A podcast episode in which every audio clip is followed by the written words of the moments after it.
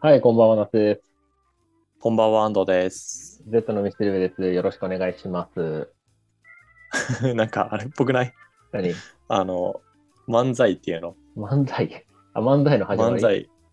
そう、ステージに出てきた時に、はい、こんにちは、那須です、みたいな。ああ、確かに。っ手て叩き言なうっがてら、言うねて。ますけども、みたいな。そうそうそうそうそ確 う。脳内再生めっちゃされた、今。確かに。うん最近漫才見たからかもしれんわ。ああ、そういうこうとんすごい、影響される度合いがすごいね。そうそうそう。でもやっぱ自分であ話すそう機会ってさ、こういう時しかないんで、うんうん。 だから、ここでアウトプットされてしまったという感じです ね。なるほどね。ちょっとそこは調整してほし かったわ。別に今から漫才やるわけじゃないからね。確かにねうん。まあ、あの、気を取り直してですね、今日は、あの、ギリシャの最後ということで、はい。あの、いろんな戦争が、このバンバン起きていて、アテネがうん。もう映画を極めましたと。はい。で、その後、まあ、アテネ含めてね、ギリシャがどうなるのかというところを、まあ、今回やるわけですけども、そうですね。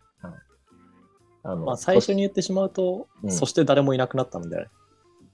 ギリシャに誰もいなくなると。そう。おうまあ、もちろん人はいるんだけど、今までのギリシャってさ、アテネをはじめとして、他の外国だったりに誇れるさ、こう軍事力があったりとか、うん、あの文化があったりしたわけじゃん。まそうだね。あそれがなくなってしまう。ええ極めて影響力の小さい地域に落ちてしまうっていうのが、これから話すことですね。はいはい。なるほど。まあ、じゃあ、早速やっていきますか。そうですね、お願いします。で、前回どこまでやったかでいうと、うんあのペリクレスっていう超優秀なあの政治家がもう民主制なんだけど実態は君主制みたいな感じでこうアテネを、ね、こうドライビングしてうん、でその結果アテネがぶち上がってめちゃくちゃ文化花開いたし軍事力も強かったしみたいな時代に突入しましたと。うん、なんだけどペリクレスが結構晩年の頃になってあの対スパルタと対スパルタがめを名手とするあのペロポネソス同盟と、まうんあ、アテネを同盟名手とするデロス同盟の対立構造になってしまっていてはいはなんだけどアテネとスパルタはちょっとやる気がないというか、結構他のさこう同盟員のポリスに対して引きずり込まれる形で戦争になったから、うんなんかなんとかしのごうみたいな状態の戦争がスタートしてでだからその戦争が長期化しちゃったもうやる気なかったわけだから。でその戦争の結構序盤の方にペリクレスがなくなっちゃってこれからアテネが結構やばいことになるよみたいなことを言って終了したっていうふうに思ってて。い。うん、そうだね。で、ペリクレスがいなくなってからのアテネっていうのは、一言で言うともう修具政治の状態に陥っちゃうのね。修具政治。漢字が思いつかないな。修具、うんと、民衆の衆に、はいはい。愚かにうん。政治って書いて修具政治なんだけど、ああ、なんかとりあえず悪い政治みたいな、あんま良くなかった時期ですわ。そう。まあ、アテネってさ、民衆が主導権を持ってるわけじゃん。民主制なんだから。でも、その民衆が誤った判断を、まあ、ししがちになってしまうような状況のことを言っていて。あーなるほど。例えばなんか悪い雰囲気になったらさ結構なんかよ要は多数決でさ多数決がすごい影響するような政体が民主制なわけじゃん。うん。でその多数決を構成するような市市民って要は世論がすごにすごい影響されるわけだよ。うんうんでその世論が民衆のことをめちゃくちゃ煽り立てるのねうん。結構過激なことを言ったりして。うん。で、なんて言うんだろう、もう国を中長期的な目線で捉えられる政治家と、もうすごい短期的な利益とか、もう自分たちの生活を改善してくださいみたいなことしか言えないような民衆とかの意見が対立することになって、うん。でも民衆の方が、もう民主制っていう政体だとパワーを持ってる持ってしまってるから、すごい誤った判断がもう国っていう単位でバンバンされていってしまうみたいな感じ。だかなるほど。ら一言で言うと、すごい誤った方向に民衆が国のことを導いてしまったっていう時期。うん。でその民衆のことを率いられるぐらいのこう腕力だったりとか理由を持った人っていうのは出てこなかったのよこの時期のアテネっていうのは、なるほどね。ペリクレスみたいな、まあ、厳密に言うと出てきたんだけどなんかすごい状況がこじれてくるんだよこの後ねペロポネソス戦争がそこを挽回するまでには至らなかったっていう感じうん。うん、そういうことね。でどれぐらいこのアテネが修具制に陥ったかでいうと僕本当にペリクレスが亡くなってしまった後直後の話なんだけど、うんなんかデロデロゾ同盟の一つのポリスがアテネに対して反旗を翻してきたのね。うん。レスボスっていう国なんだけど、かっこいいな。 でもなんかこのポリスのさ中の名前って大体何でもかっこよくない確かに。スパルタもかっこコいリいンし。トとかさ、確かに。スパルタとかめっちゃかっかっけえじゃん。こいい。強そうや。レスボス、シラクサとかさ。うん。知らん大体かっこいい弱そうやけど、なんか。で、シラクサちなみに結構でかい国だよ。ああ、そうなんだ。うん。まあまあいいや。うん。で、このレスボスに対して、まあ、なんで反乱を起こしてきたのかっていうのはちょっと分かってないんだけど、今のところ研究研究者の中でも分かってないんだけど、えー、まあ、レスボスって別にそんななんていうの強力なポリスじゃなかったから、うんぶっちゃけアテネと戦ったらもう速攻アテネが勝つんだよ。うんうんうん。で、実際そこアテネが勝ったんだけど、もうこの時の戦後処理の過程でアテネがやったことが結構ひどくて、うんまず反乱軍の首謀者格っていうのを全員処刑しましたと。はいはで、首都の防壁の撤去っていうのを強制させましたと。い。うん。でレスボスのアテネの植民地化っていうことをもう市民集会で決議するのね。なるほでこの背景っていうのは何かで言うと恐怖政治があってど。うん。要はデロス同盟って今までこうアテネに率いられてるとすごいメリットがあるっていう感じでなんかドうんドライというかなんて言うんだろうねあの、まあ、合理的な判断によってデロス同盟についていたポリスとかが多かったんだけど、うん。デロス同盟員が反旗を翻すと、もうレスボスみたいな感じで、俺たちやっちゃうよみたいな感じで、アテネは、なんて、こういうのなんて言うんだっけもういや、見せしめだよね。ああ、なるほど。そう。っていう感じで対処したのね。はい。まあちなみにこれ採用されたのがさ、死亡者格の処刑とかだったからまだわかるなって感じだったんだけど、もうん。う市民集会に投げられたパンとかがすごいひどくて、えそうちなみにこれも決議されかけたらしいんだけどー、、うん。レスボスの首都の成人男性全員の処刑。えぐ。やばくないこれはやばいな。で女子供の奴隷化おだからもう実質誰もいなくなったよレスポンスにはお。で誰もいなくなったレスポンスに対して入植する、うん。うんアテネ。の人民っていうのをこう引っ越しさせるっていうのを市民集会に投げかけてたえー、でさすがにこれは決議されなかったらしいあ、そうなんだ。でも、そ見せしめみたいなさ、その抑止力を要は働かせたいわけじゃん、アテネとしては。えっとやばい案であればあるほどさ、なんかいい気はするんだけど、これはなんで採用されなかっう、まあ、なんで、まあ、市民集会でそう決議されたからとしか言えないんだけどたうん。はいやまあ多数決で決めてるからさこういう国策とかっていはいはい。でもなんかさすがにやばいんじゃないかってなったからだと思うけどねああ、まあやりすぎじゃねみたいな感じも、まああったのかな、もしかしたうら。ん、うん、あったと思ううまあ、これぐらいなんもうしゅ修具性ん。うん。アテネが判断を間違えるような時期に突入ししちゃってたって感じなるほど。でペリクレスがさ亡くなった後にスパルタの王様っていうのもなくなっちゃうんだよこうあーペリクレスとすっごい仲良かった王様なんだけど、はいはいはい。なんか前回あったね。そうそうそうだから今までさスパルタ VS アテネってさ結構他のポリスに引きずられる形でさ戦争状態になってたわけだからお互いやる気がなかったわけじゃんうん。でもやる気がなかった2人が亡くなっちゃってもう戦争をしてるっていう事実だけが残っちゃうの。うんうんうん。でなると何が起こるかで言うともう小競り合いだったところからちゃんとした戦争にエスカレートしてっちゃうんだよこれで。うん、でそこで初めて、まあ、ちょっと局地戦並みちょっと規模はそそんなに大きくないんだけどうん初めてアテネとスパルタが直接対決になっちゃうんだへよ。えでこの時に初めてアテネは勝利したのねスパルタにあ、勝ったんだ。勝った。ええとはいえ、まあ、局地戦だからそんな人数多くないよ。まあ、1000ああ、 2000対1200とするぐらい。うん、なるほで、その中でもスパルタの兵隊はさ、300人しかいなかったんだけど、ど。まあ、また300とかここ出てくるんだけど、おお、そういうことか。でも今回はスパルタが負けて、150人は、まあ、戦死して、で、残った150人は捕虜になりましたと。ええで、スパルタからするとさ、もうなんかマックス1万人ぐらいのさ、市民しかいないわけよ、スパルタって。うん、この1万人全員マッチョだし、兵士なんだけうど、ん。でもさその1万人からすると300人って超でかいわけね。でかいね。そう。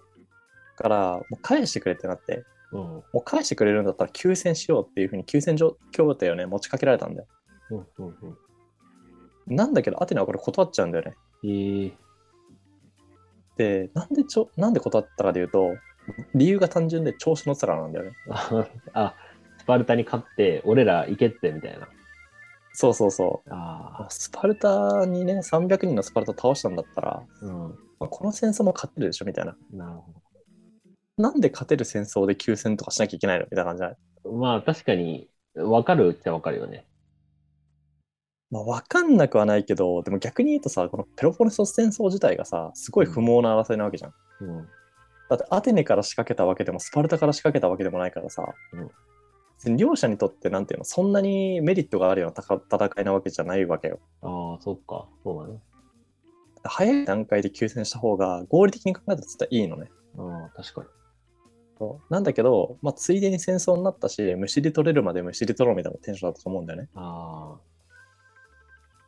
そうでこれもまた市民集会でそういう風に決議されちゃってもう休戦がねもう絶好の機会だったのに休戦せずにそのまま戦争が続行になって、あ、うん。でこうしてなんていうの小競り合いだったところからお互いやる気なかったところから、まあ、なんかちゃんと対立するような構造がここでふどんどん深まっちゃって、うんまあ、どんどんこじれていっちゃうんだよねこれで中が。はいで今度は、まあ、スパルタもさやられただけだったらまあ黙ってるわけにはいかないからさ軍事国家の何何にかけても。確かでここでスパルタ対アテネがもう第2回戦目に突入してに。うん。でこの第2回戦ではスパルタが勝つんだよね。おお、やっぱり。そう、もうやっぱりだよね。やっぱり。で、ドロデロス同盟の一部が、こう、スパルタに占有されちゃって、うん。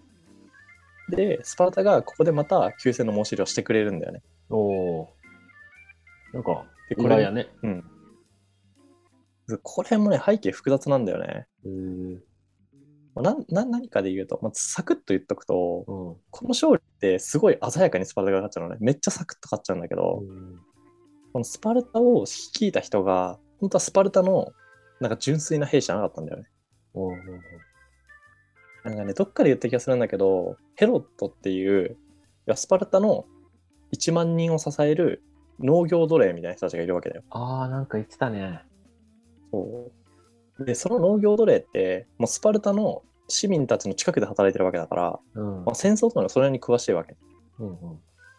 で、残りさ、すごい少ない数のその市民っていうのを外に出す。本当は国防に使いたいわけだから、その1万人っていうのは。うん。なんか外に出すのも嫌だし、うんだったらそのヘロットっていうところから特別に出して、うんとそその人たちにアテネと戦わせようみたいな感じだったの。なるほど。でもあまりにも鮮やかに勝っちゃうから、うん今度はこの農業奴隷が俺たちは戦士であるっていう意識になっちゃって、うんうん。でそうなってくると、なんかパワーバランスがスパルタ内で崩壊しちゃって、なんか今までこの兵士たちが食ってた飯っていうところの提供元がなくなってきちゃうんだよ。はいはいはい。その状況ってスパルタからしても面白くないわけだから、うん。だからもうこれ以上なんか調子のヘロットがと調子乗る前にもうアテネと休戦条約を結んでもう戦争そのものをなくしてしまおうみたいななるほど。背景があってだから結構ね複雑なんだよねここら辺、うんなんか、スパルタの方が頭いいね。そうかなんか、ここだけ見るとさ、あーでもこれ本当になんか直近の利益とかしか考えてないよあ、スそパうルタなんもだ。なるほど。なんあか調子乗るからその抑止力として休戦しておこうとかあもう兵士奪われたから返してもらうために休戦しようとか、なんか中長期的にどういう国策のためにこういうことをするとかって、まあ、はっきり言ってないないから、ー、ああ、そうなんだ。そう。だからまあ調子乗る前にそもそものこう活躍の場を奪ってしまおうって感じで休戦したって感じ。あーなるほど。うんでもちろんアテネからするとさ、もうめちゃくちゃ被害を受けてるわけだから、これに飛びつくんだよ。おおそうだろうな。そうで、50年っていう長期での休戦条約が結ばれるんだけど、うん。まあ、速攻これはアテネから破られるっていうね現実になるんですよアテネからね、また。そうアテネから破られるんですよええまあどういう破り方かしたかでいうと、まあ、この休戦期間っていうのを、まあ、対スパルタっていうところの準備を整えるのに使ったんだよねアテネなるほどね。でどういうことしたかでいうとまあスパルタってあのギリシャの結構下の方にあるんだけどうん。そのその下の方って、まあ、周りは海なわけエーゲ海なわけだからさ、うんスパルタの上にある国っていうところと同盟を結んで海と同盟国に囲まれて囲ませてスパルタを孤立させようみたいな戦争あの戦略を立てたのね。ああ、なるほど。そうでこれはそのスパルタの周りにいる国が3つだったからそれプラスアテネで4カ国同盟って言われたりするんだけど、うんでこれは実現したんだよ。うん。で実現したんだけどこのスパルタのもうちょうど上にいる国っていうのが、ここで調子に乗るんだよね。ええ俺たちのバックには、まあ、アテネもいるし他にも2カ国いるしみたいな感じで調子乗り出すんだよ。なるほど。そうで大して軍事力とか持ってなかったのにうんうん領土を拡大しようとして軍事行動に出るんだよね。えでスパルタの領土を侵略するみたいなダイレクトな行動には出なかったんだけどでもスパルタのちょっと上にある、まあ、誰の領土でもないよねみたいなところをこう占有し始めるんだよね。でその国がでかくなるとさスパルタとしてもさなんていうのなんか目の上の単行部がより大きくなるみたいな感覚でもちろんいい気はしないわけじゃん。えもう脅威が増えるわけだしその分。確かに。でスパルタはここに対して軍事抵抗をするわけなんだけどそうなってくるとそのせ、うん、と調子乗った国もさうちアテネいるんでって言っちゃってるわけだからさアテネも参戦余儀なくされるんだよね、確かに。あの、対象同士でやるしかなくなるよね。そうそうそうここでまたもや同盟員によって引きずり込まれる形になるんだ よなるほど。でここでまた局地戦だけどアテネ VS スパルタが実現するんだよね、はでこれもまた今度はスパルタ側の勝利で終わっておうで、アテネは指導者層も含めて1000人以上の戦死者を出してしまう。だいぶ多いね、1000人って。いや、多いよ、本当に。あこれからもっとね、あのすごい損害が出るんでね、あまだ、ええここまでこじれてて、まだこじれるから。で、こうなると、アテネってもう八方塞がいなわけだよね。ああああ雰囲気がすっごい重苦しいわけ。もうずっと戦争続いてるし、で、戦争ってさ、なんか国力を消費するわけじゃん。うん。要は軍事費とかを捻出しなきゃいけないわけだし、雰囲気とかもすっごい重くなるわけだよね。で、そこでポ、そこでこうアテネが、んなんていうのこう中立になってるポリスを専用することで、まあ、盛り上げようとするんだよ、また、雰囲気とかをね。うんまあ、なんか領土広がったぜみたいな感じで盛り上がろうとしたんだああ、そういうことか。そうそうそう。でそこで目をつけたのが、まあメロスっていう、走れメロスとはちょっとあん関係ないんだけど、あ、関係ないのね。関係ない関係ない。ええでこのメロスっていう国を、まあ、占用し占領することによって国土を広げてここ広がったぜって言ってちょちょなんていうのこう国全体を盛り上げようとしたんだよ。うんうんでこのメロスって中小ポリスなわけだからもう国力の差は圧倒的になってるのが上なの、ね、だかうん。らもうその瞬間もうメロスを全面降伏したんだよね。うん。うん、まあそうだろうね。そうマジでいい迷惑だなと思ったけどね。うん。なんで急にみたいな感じよね、このメロスの立場からしたら。そう別に軍事的にもなんかいい場所にいたとかそういうわけでもないんだよメロスは。うんうん普通に近くにあった誰のものでもないポリスだったからっていう理由なのね。うん。ええすごいいい迷惑だよね。うん。で、しかもこの戦後処理のやり方が最悪で、うんさっきさ、なんか男子全員処刑にして女子供全員奴隷化みたいな言ったじゃん。ああ、言ってたね。あれをメロスでやっちゃうんだよね。なんでやねん。もう最悪じゃん。最悪。そうで、これを、そその上で、実質無人になったメロスにアテネが移り込むのね。うん。で、もう何何が最悪だったかで言うと、こう実行したんだけど、アテネ市民の全員がこの採用に賛成したわけじゃなかったんだよ。うん。そうだからななんでそこまでやる必要あんのっていう人たちがやっぱりいてうん。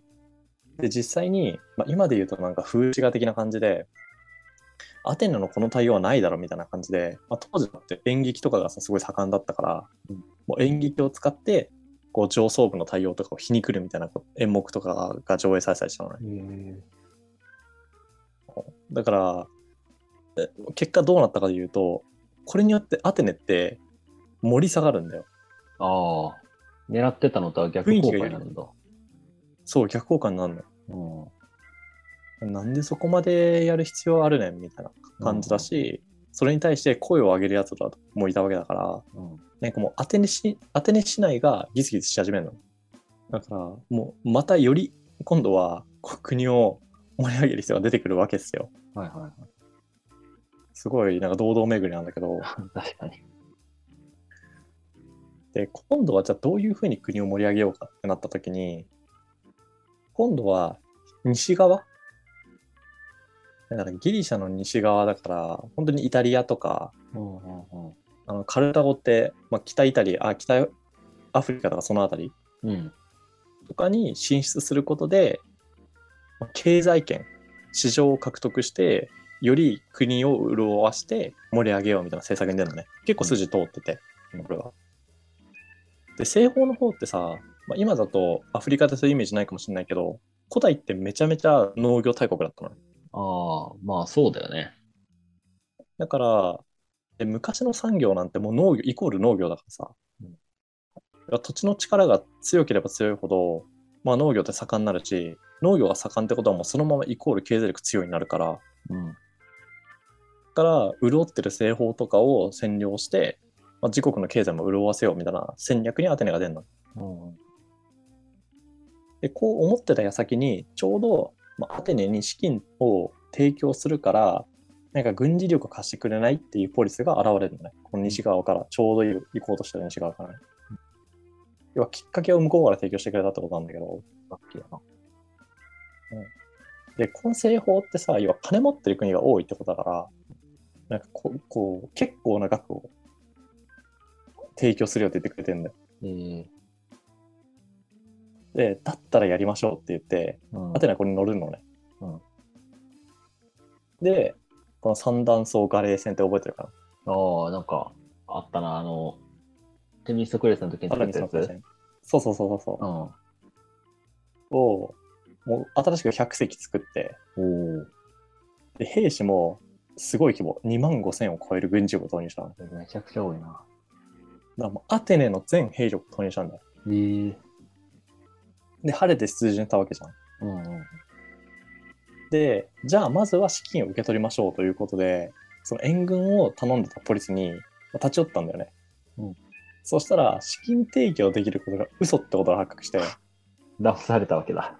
騙された。そうう、わ騙された。だから本当はもうこれ、これぐらいあげるよって俺半分ぐらいしかなかったんだよね。ええだから10万貸してあげるよって言われたんだけど、え、4万やんみたい 最悪やな。な。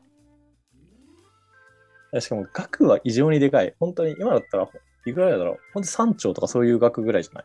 うんうんうん。だから国を左右するようなレベルを、まあ、騙し取られてたというか、まあ、騙されてたわけだよね。うん、で、それで借金返せるっていう前提でもう、ガレー戦とか作ってたわけだからさ。うん、マジどういうことってなるんだよ。で、そうなると、もう結構引っ込みがつかなくなっちゃって、うん。すごい指導者層で揉めるんだよね。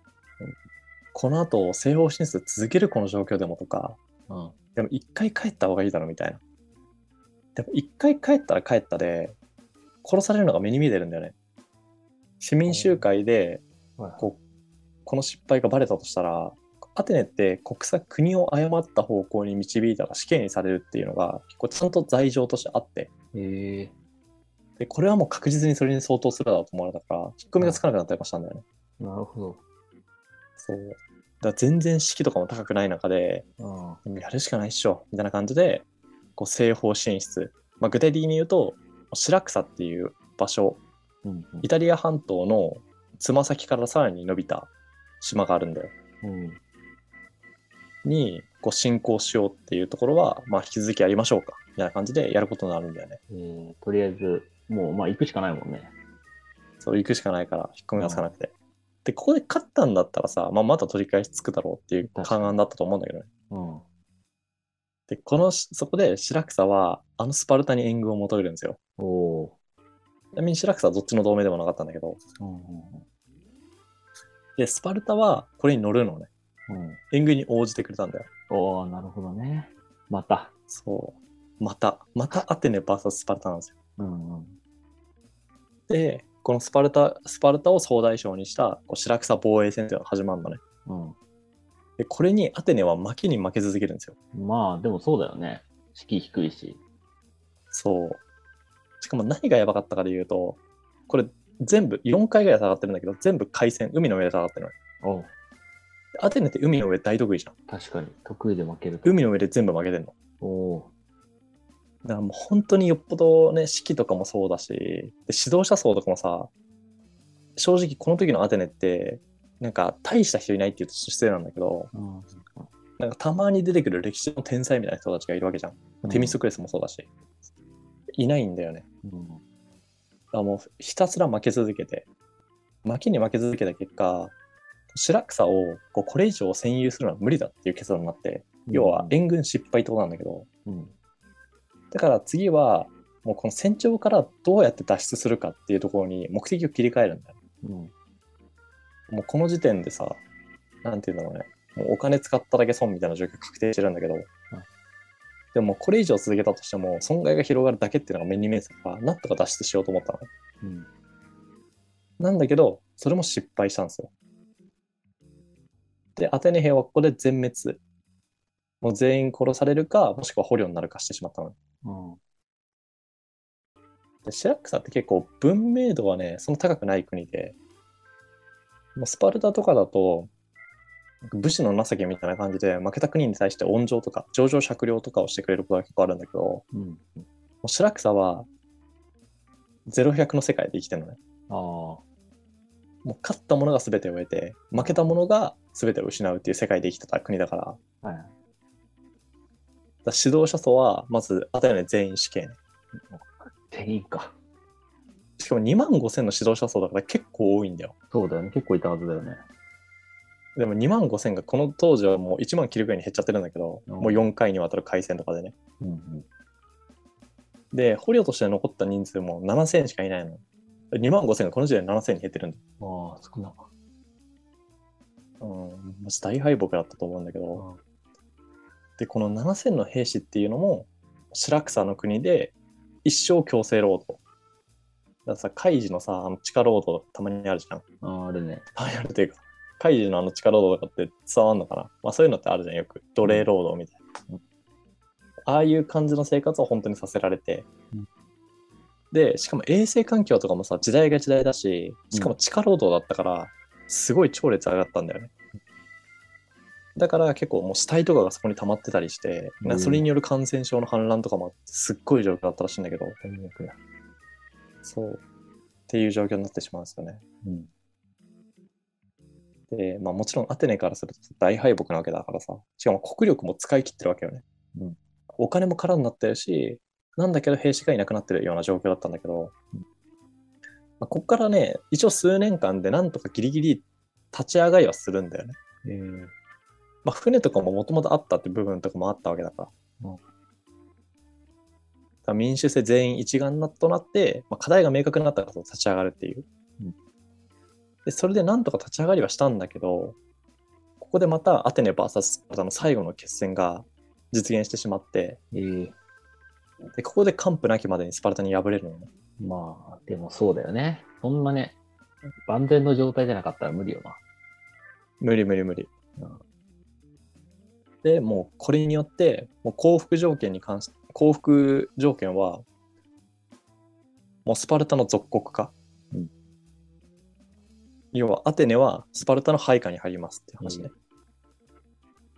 でも当然デロス同盟も解体されてでアテネ海軍もなんか当時常設で300隻とかあったらしいんだけどそれを15隻まで減らすことになったのねでアテネのこの勃興っていうところを支えたデロス同盟とアテネ海軍はなくなってうん弱小ポリスの一つになったっていう、アテネがいなくなってしまった。で、まあ、これによってもうギリシャの覇者にはスパルタがなったわけじゃん。うん。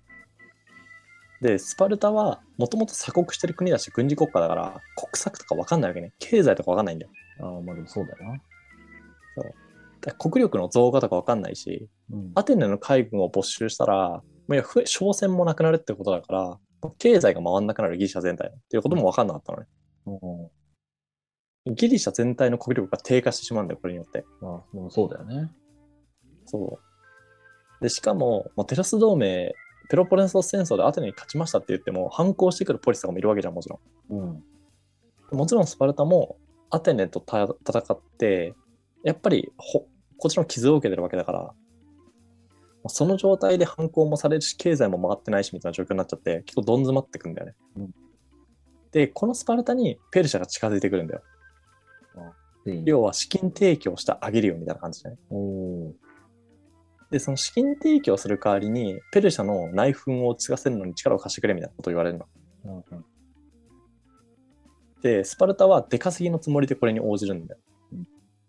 なんだけど、もうペルシャに住み着いちゃって出てった兵士がね、うんうんうんまあ人権ない生活してるから、まあ、気持ちは分かるなって感じなんだけど、だから徐々にもうスパルタはもう兵士をいが少なくなってくる出血に似てる感じ。だからいなくなっちゃうんだよね、だんだんだんだん。なんかだ脱北みたいな感じなのかな。なんかあいついなくなったみたいな。そうだな隣の何々さんいなくなったみたいな。うん。そうそう。で、これで全盛期の10分の1まで兵士減っちゃうんだって。だいぶ少なくなるね。そう。残りの10分の9はね、ペルシャに傭兵として雇われてるんだけど。おお。 だいぶ吸い取られたな。そう。で、なんだけど、もうギリシャの城は泥沼化してるわけね。うん。派遣のスパルタは内輪でゴタゴタやってるし、経済回ってないし、みたいな感じで。で、このタイミングでペルシャからまあスパルタに対して、まあ、ギリシャの派遣は俺たちが後ろ盾になってあげるよと。うん。でその代わり、まあ、ギリシャの、まあ、スパルタがいる本土っていうところから残しておくけど、他の国っていうのは全部ペルシャにくれないかなみたいな感じで取引を持ちかけられるのね。ええでももうスパルタなんて反抗しようがないから、もう当時は、ペルシャまにあ対して。そうだね、確かに。そうしかも後ろでになってくれるんだったら、まあ、すごい範囲は狭くなるとはいえ、派遣は認めてくれるぞと。うんあもう乗るしかないんだよ、スパルタからすると。で、もうギリシャのほとんどがもうペルシャの支配下になってしまって、もうギリシャには誰もいなくなってしまったっていう時代になってしまったわけですね。ええそうなんで、ギリシャには誰もいなくなった。うわ。つまり言うと、うんギリシア人の海じゃなくなっちゃった、英議会が。ああ、そっギかリ。シャ人の海になってしまった。なんか内部崩壊して、最後、かっさられたみたいな感じで終わってしまうわけなんか。そうそう、マジでこじれにこじれだよね。あっていう感じですね。あ、なるほど。うん、どう思いましたいや、でもこっからスターが出てくるわけだから、まあそうだね。そう。その前段としてはなんか、まあ、ば、場は整ったなって感じはするよね。まあ、逆にね、確かに。うん逆に。うんまあ、誰もが知るアレキサンダー大王、そのうちやるので、そうです、ぜね。ひ楽しみにしてください。カミングスーン。まあ、なのでね、その前段として今回はちょっとギリシャをね、やったので、あの、次のアレクサンダー大王までね、また僕らの違う話も聞いていただけると幸いですので、はい、絶対やるので、はい。ぜひ、その日まであの、お楽しみにしてくださいということで、はい。はい。今日はじゃあ、ここら辺でおさらばしますか。はい。